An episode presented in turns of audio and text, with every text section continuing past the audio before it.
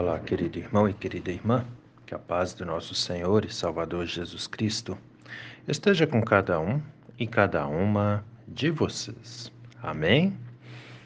Hoje é sexta-feira, dia 13 de outubro, e antes da nossa reflexão, quero convidá-los, convidá-las para as atividades que temos nesse final de semana, lembrando que é, amanhã nós temos na nossa comunidade da Vila Lense o Dia da Cuca. Se você ainda não fez a sua encomenda, você pode fazer até hoje. Hoje é o último dia para fazer a encomenda de cuca. Você pode ligar lá no número 3275 3063 e fazer a sua encomenda. Fala com a nossa secretária, a Márcia, que vai anotar ali o seu pedido. E a entrega é então amanhã, retiradas na nossa comunidade da Vila Lense. Amanhã também, às 18 horas, nós temos na nossa comunidade de Nereu Ramos o culto de confirmação. Atenção, moradores do bairro de Nereu, todos são convidados a estarem conosco, a celebrarem conosco, onde, junto com os nossos adolescentes, estaremos confirmando a nossa fé no Trino Deus. Culto às 18 horas amanhã na comunidade de Nereu Ramos. E no domingo, às 9 horas da manhã, nós temos culto em nossa comunidade de Ribeirão Grande do Norte, culto com Santa Ceia. Atenção moradores do bairro Ribeirão Grande do Norte. Domingo, 9 horas da manhã, temos a celebração do Santo Culto com o sacramento da Santa Ceia. Todos são convidados, convidadas e igualmente muito bem-vindos e muito bem-vindas também. Sendo assim, vamos meditar na palavra. As palavras das senhas diárias para hoje trazem do Antigo Testamento o livro do profeta Daniel, capítulo 4, versículo 35 onde Daniel nos explica o seguinte: O Altíssimo Deus faz o que quer com o exército do céu e com os moradores da terra. Não há quem possa deter a sua mão, nem questionar o que ele faz. E do Novo Testamento, as senhas diárias trazem para hoje a primeira carta do apóstolo Pedro, capítulo 5, versículo 6, onde o apóstolo Pedro diz assim: Humilhem-se debaixo da poderosa mão de Deus, para que ele, em tempo oportuno, os exalte. Querido irmão e querida irmã que me ouve nesse dia, alguma vez na sua vida você já parou para pensar na grandeza de Deus? Todos nós, ao longo de nossas vidas, em algum momento ouvimos falar que Deus é grande e poderoso, né? Mas você já pensou a respeito disso alguma vez? Ouvimos falar que Ele é grande, mas grande como? O que significa para nós, seres humanos, sabermos que Deus é grande? Muitas pessoas pensam que ouvir falar que Deus é grande é o mesmo que falar que Deus é uma pessoa alta, né? Nós nem sabemos a altura de Deus, mas uma coisa nós sabemos: Ele é, sim, o Todo-Poderoso. Se tem alguém que pode, é Ele. Ele tem poder. Pode o quê? Tudo. Qualquer coisa. Né? Basta analisarmos o mundo em que vivemos.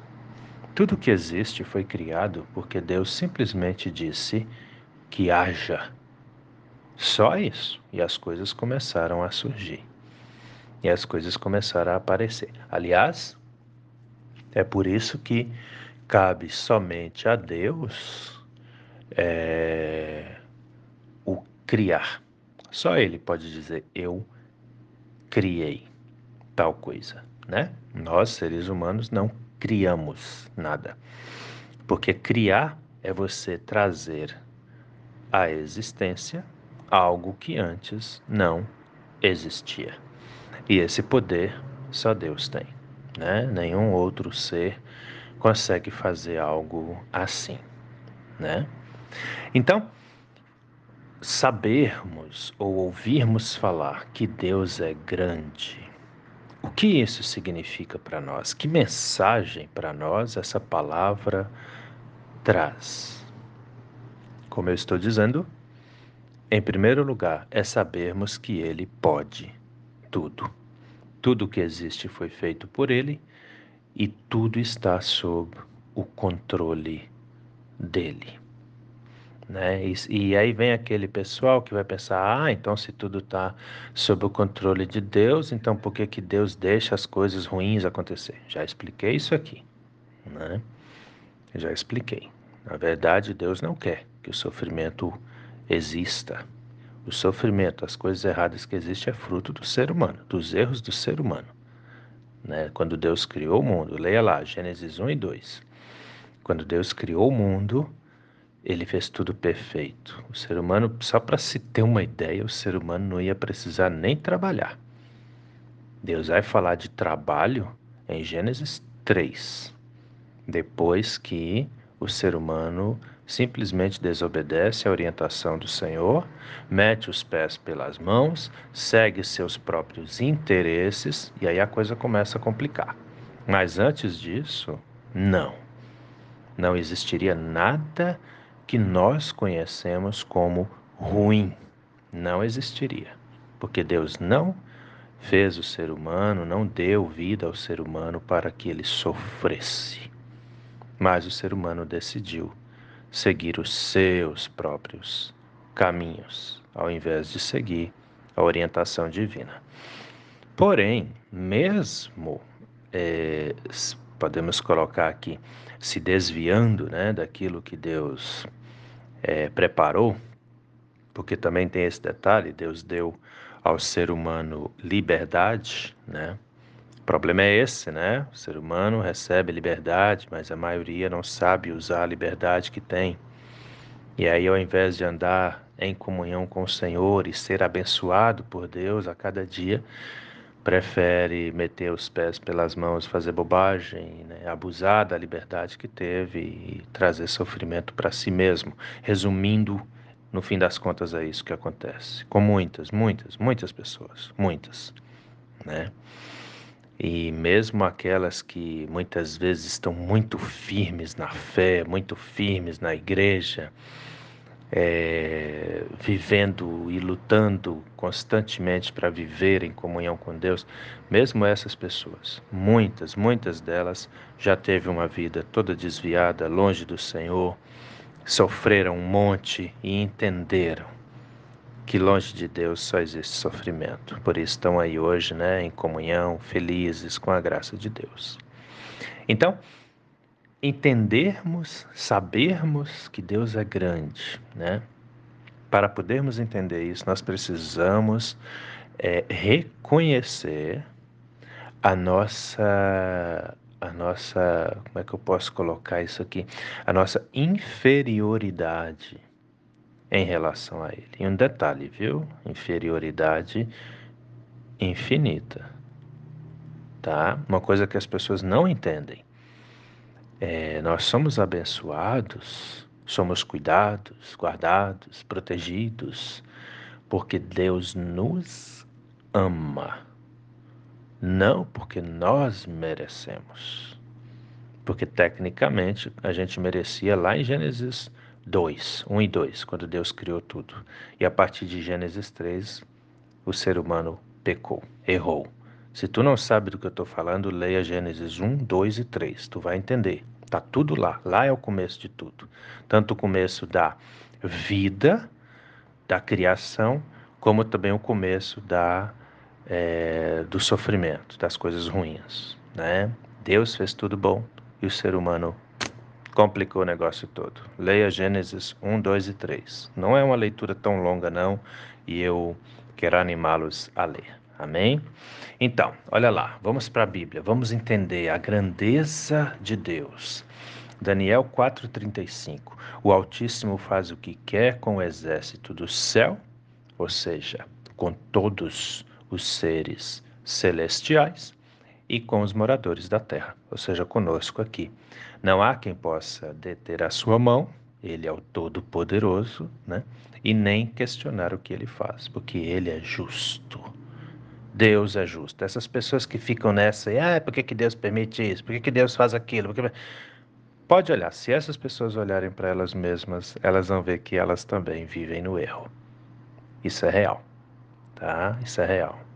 E aí vem o apóstolo Pedro na primeira carta que ele escreve no capítulo 5, versículo 6 e nos dá a orientação necessária para que nós não apenas vejamos a grandeza de Deus, mas que nós também estejamos envolvidos nessa grandeza onde ele diz: humilhem-se debaixo da poderosa mão de Deus, para que ele, em tempo oportuno, os exalte.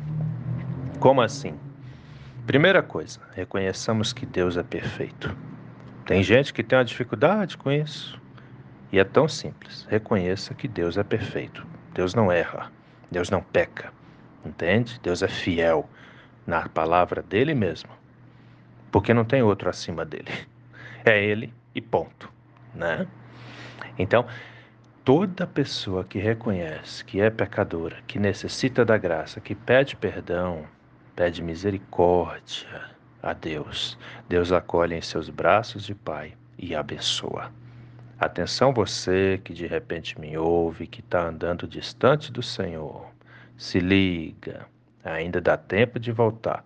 Não deixa o tempo passar. Aquele, aquela que se afastou de Deus por causa de coisa que seres humanos falaram. Tu está errado. Não foi Deus que errou contra você. Foram pessoas. E aí as pessoas se afastam de Deus por causa de pessoas. Está errado. Entendem? Cuidem com isso. Então, humilhem-se debaixo da poderosa mão de Deus, para que ele, em tempo oportuno, os exalte. Toda pessoa que se humilha diante de Deus é acolhida por ele e vai ter o seu lugar celestial também, no tempo oportuno, ou seja, quando Cristo voltar. E já aqui na terra também Deus dá sinais para nós.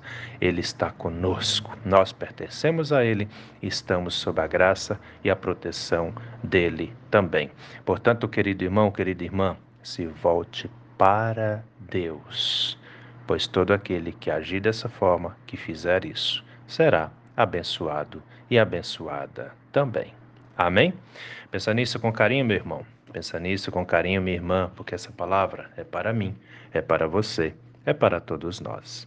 Vamos orar?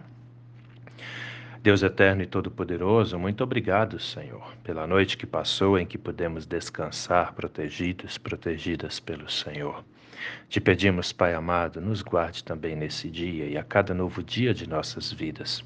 Nos oriente, nos guie, ilumina-nos com a luz do Seu Espírito Santo, de modo que nós sempre andemos em Seu caminho. Guarda, Senhor, a nossa família, desde a mais pequenina criança, os adolescentes, os jovens, os adultos e os idosos, pois todos nós necessitamos da Sua graça, da Sua proteção, da Sua bondade.